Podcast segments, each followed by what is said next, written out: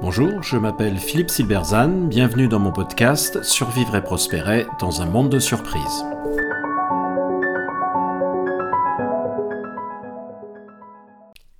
Quand l'État est facteur d'incertitude. En théorie, selon notre modèle mental dominant, l'État est l'acteur qui fixe le cadre. Il est un facteur de stabilité, un réducteur d'incertitude dans un monde incertain. Il est, pour reprendre une fameuse expression, le maître des horloges. Il est celui qui agit pour le long terme alors que les acteurs privés, et le marché au premier chef, sont fixés sur le court terme. Mais ça, c'est la théorie. En pratique, il en va tout autrement. Aujourd'hui, l'État est devenu un facteur d'incertitude important et c'est un véritable problème. Alors la lecture est édifiante dans son ouvrage Dans la machine de l'État, Emmanuel Constantin, ancien conseiller au ministère du Logement, évoque les conditions dans lesquelles la loi Climat et Résilience de 2021 a été préparée et votée, et notamment l'interdiction à la location des logements de classe énergétique E à partir de 2034, les fameuses passoires thermiques. Il écrit, je cite, Le choix de l'échéance de 2034 n'a néanmoins pas fait l'objet d'un seul débat ou d'une seule question, ni même d'une seule étude d'impact. Pire, seulement fondée sur les calculs de coin de table du cabinet, la décision des ministres sur ce point n'a pas occupé plus de dix minutes de conversation. Ces échéances impliquent pourtant la rénovation de plus de 2 millions de logements supplémentaires d'ici à 10 ans et embarquent pans entiers du logement social ou des copropriétés des centres-villes anciens. Fin de citation. La vie de millions de Français et le fonctionnement de toute une industrie sont donc bouleversés par un choix fait sans aucune concertation, aucune étude d'impact et au final aucune vraie raison. Pourquoi 2034 Pourquoi pas 2038 ou 2031 Nul ne le sait. Sur un coin de table. Mais ce n'est pas ce mode de décision totalement aberrant qui est le problème le plus grave. Le plus grave, c'est que lorsqu'une décision est prise ainsi, avec des conséquences dont beaucoup sont totalement imprévisibles, il est extrêmement probable qu'il faudra revenir en arrière, modifier la loi, probablement en catastrophe, ce qui est la pire des choses. D'acteur de long terme, l'État se retrouve, par l'inanité de son processus de décision, à multiplier les changements de cap, un coup en arrière, un coup en avant, devenant totalement illisible pour les acteurs concernés. Qui peut planifier quoi que ce soit dans ces conditions? Que ce soit un ménage souhaitant acheter un appartement ou en mettre un en location, ou un promoteur devant décider une mise en chantier, ou une commune devant organiser son urbanisme, plus personne ne peut sereinement agir. Car le vilain petit secret du logement est que le gouvernement sait pertinemment qu'il faudra revenir en arrière. Et tout le monde sait qu'il le sait. Donc nous avons un jeu de poker menteur où on attend les premières catastrophes pour réagir. État stratège? Et si c'était plutôt État pompier pyromane?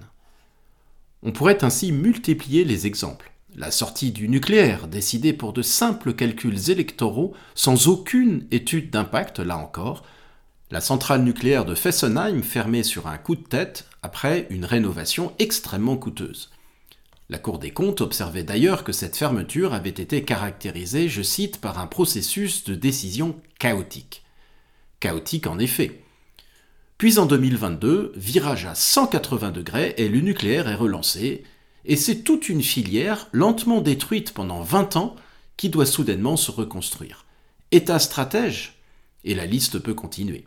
Le projet de facture électronique qui mobilise des acteurs de l'économie depuis des mois, subitement reporté. Les collectivités territoriales soumises à des changements brusques des règles de financement par l'État et qui ne peuvent plus faire de véritables budgets sans avoir à tout refaire en catastrophe la notice thermique des écoles qui comporte 1800 pages, le nombre de pages du Code du travail qui a doublé ou triplé selon les critères de comptage en 25 ans.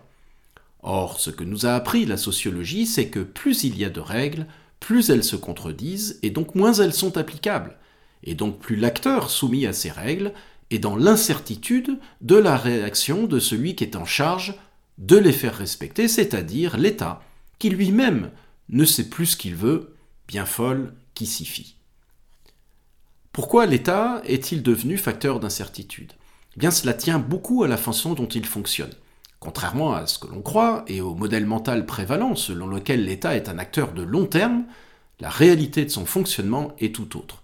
Comme me le rappelait récemment un haut fonctionnaire, la durée de vie d'un ministre est de deux ans environ, six mois au minimum pour prendre en main son ministère et parfois beaucoup plus pour un néophyte. Et déjà la perspective de s'en aller ou de prendre un autre ministère au gré des remaniements. Bruno Le Maire, ministre des Finances depuis 2017, fait figure d'exception rarissime dans le paysage français. Mais plus généralement, c'est sans doute dû à la dissipation des idéologies. Les gouvernements n'ont plus de boussole théorique ou philosophique. Ils évoluent au gré du temps, réagissant aux à-coups de l'opinion publique, l'œil rivé sur les sondages. Au lieu de fixer le cadre, l'État se mêle de régler directement les problèmes dans une dérive du micromanagement qui ne fait que refléter la vacuité de son management en général. État stratège, soyons sérieux, la moindre boulangerie de province est plus stratège que ça. Il ne s'agit pas de souhaiter que l'État supprime l'incertitude du monde, bien sûr, à part quelques utopistes, nous savons bien que l'incertitude est irréductible, et personne ne souhaite vraiment essayer de construire un monde dans lequel l'État assurerait une stabilité totale. Mais précisément, dans un monde incertain, l'État a un rôle important à jouer de stabilité. Il est important qu'il revienne à son rôle de fixateur du cadre et que ce cadre soit stable. Qu'il y ait des changements parce que le monde change de façon imprévisible, c'est dans l'ordre des choses. Mais la remise à plat de ces processus de décision s'impose avec urgence. Il n'est pas normal que des décisions ayant autant d'impact sur la vie des citoyens soient prises de façon aussi légère et que l'inconséquence règne à ce point. Quelle est la probabilité qu'une telle remise à plat se fasse? Sans doute très faible, tant remettre en cause l'État est tabou en France, même si on souhaite en améliorer le fonctionnement. Sans doute faudra-t-il attendre une crise majeure. L'horizon extrêmement sombre sur de nombreux plans rend celle-ci de plus en plus probable. Attachez vos ceintures. Merci de votre attention, vous pouvez retrouver cette chronique et bien d'autres sur mon blog www.philippe-silberzan.com. À bientôt.